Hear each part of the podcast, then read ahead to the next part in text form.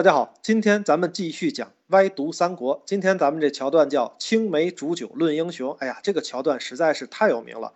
话说刘备啊，因为遭到吕布的进攻，丢失了根据地下邳，那走投无路呢，便来投靠曹操啊。曹操呢的参谋程昱就跟曹操讲了，说依我看啊，刘备有雄才大略，又深得民心，不会久居人下，不如趁早除掉他。那曹操就回答了：“那如今正是招揽贤才之时，杀一人而失天下人心啊，这个得不偿失嘛。”于是呢，就让刘备投靠了自己。在此期间呢，曹操就非常看重刘备，反正两个人三天一小聚，五天一大聚啊，又封刘备为豫州牧，又是左将军。那后来就有了这个经典的桥段，就是曹操从容地问刘备。今天下英雄为使君与曹耳啊，就是咱俩人嘛。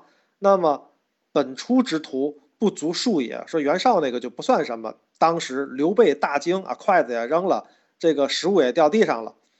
甭管刘备是真的还是假的被吓着了，反正这是个戏精啊。后来呢？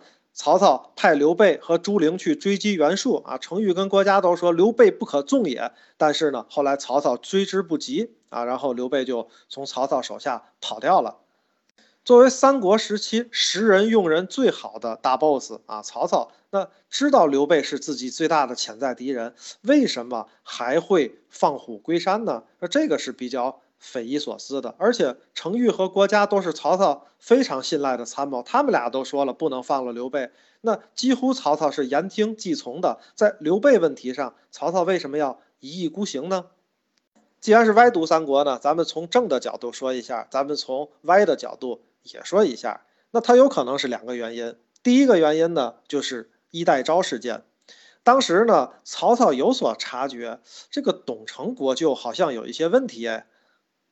但是呢，曹操只是怀疑，又没拿到什么真凭实据啊。于是呢，曹操就得导演一场戏。本来呢，董承是找了刘备合作的，先想到呢，这是一个假皇叔，对吧？能用得上。刘备呢，还是比较谨慎的，就没答应董承。但是就在青梅煮酒的这一次，曹操给刘备施压啊。于是呢，刘备就必须要找到自己的串联的小伙伴。那这个时候呢，他就找到了。董承啊，加入了董承一伙，如此一来呢，衣带诏事件那个传闻就坐实了嘛。事情败露之后，董承这些人被杀，所以坐实衣带诏事件，给刘备施压，让他去找到那个小团伙加入进去，最后让事情败露。整个这个精彩的桥段就是青梅煮酒论英雄，背后的导演就是曹操啊，这个是一个比较可能的原因啊，这是正着说。歪着说就比较有意思了。我们提个人叫叔孙通啊，这个人呢是鼎鼎大名。当年呢在汉朝替这个汉高祖刘邦去制定宫廷礼仪啊，让刘邦感受到做皇帝的这个威严啊。这是一位制定礼仪的大神。但是他的简历很有意思。秦二世的末期呢，当时就是陈胜吴广已经造反了。当时呢，秦二世就问这个儒生们该怎么办啊？那大家认为形势非常严峻啊，就必须要派这个这个人剿灭叛匪。只有叔孙通啊，才给秦二世呢大唱这个赞歌，鼓吹全国形势大好啊。那只是一些盗贼罢了。于是呢，秦二世很高兴啊，给叔孙通加官进爵啊。但是呢，叔孙通一看这个秦朝好像大厦将倾啊，于是就回了老家薛县啊，摇身一变的变成了北上伐秦项梁的谋士。不知道是不是叔孙通的到来啊？反正呢，项梁很快就在定陶战役当中失败身死。叔孙通呢，又投靠了楚怀王熊心啊。好日子没几天，楚怀王熊心就被自己手下项羽派人啊给干掉了，就是派的是九江王英布啊。叔孙通呢，于是又走了，跑到了得势的项羽那边啊。在彭城大战前夕，眼看刘邦势大，又转投了刘邦。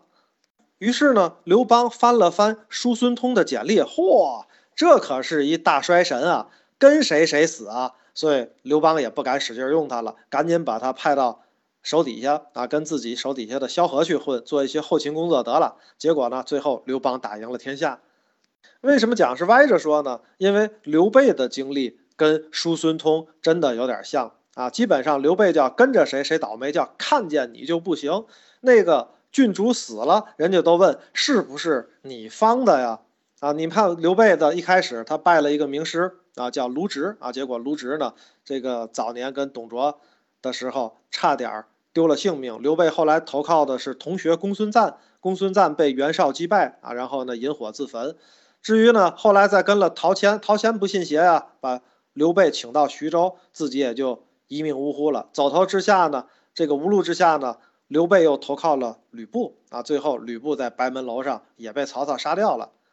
就连刘备归附曹操没多久，那个期间，曹操在宛城还栽了一个大跟头，痛失大将典韦啊。那想到此处呢，曹操一想，坏了，估计啊，我也得让你方死，赶紧把你送走吧。那他采取了一个高明的办法，我把你送袁绍那儿去。你看，你到每一个地方，那个人就得死，所以后来袁绍也失败了。接下来呢，就是曹操赶着刘备走嘛。刘备走到刘表那儿，曹操赶着他去。刘表没有几年也死掉了，而且荆州呢不战而降。哎，好像再一次验证了曹操的这个宿命论的猜想。那接下来呢，就是江东孙权了嘛。孙权好像没被方死，但是呢，孙权那儿跟曹操一战赤壁之后，三位帅才周瑜、鲁肃、吕蒙可都是英年早逝啊。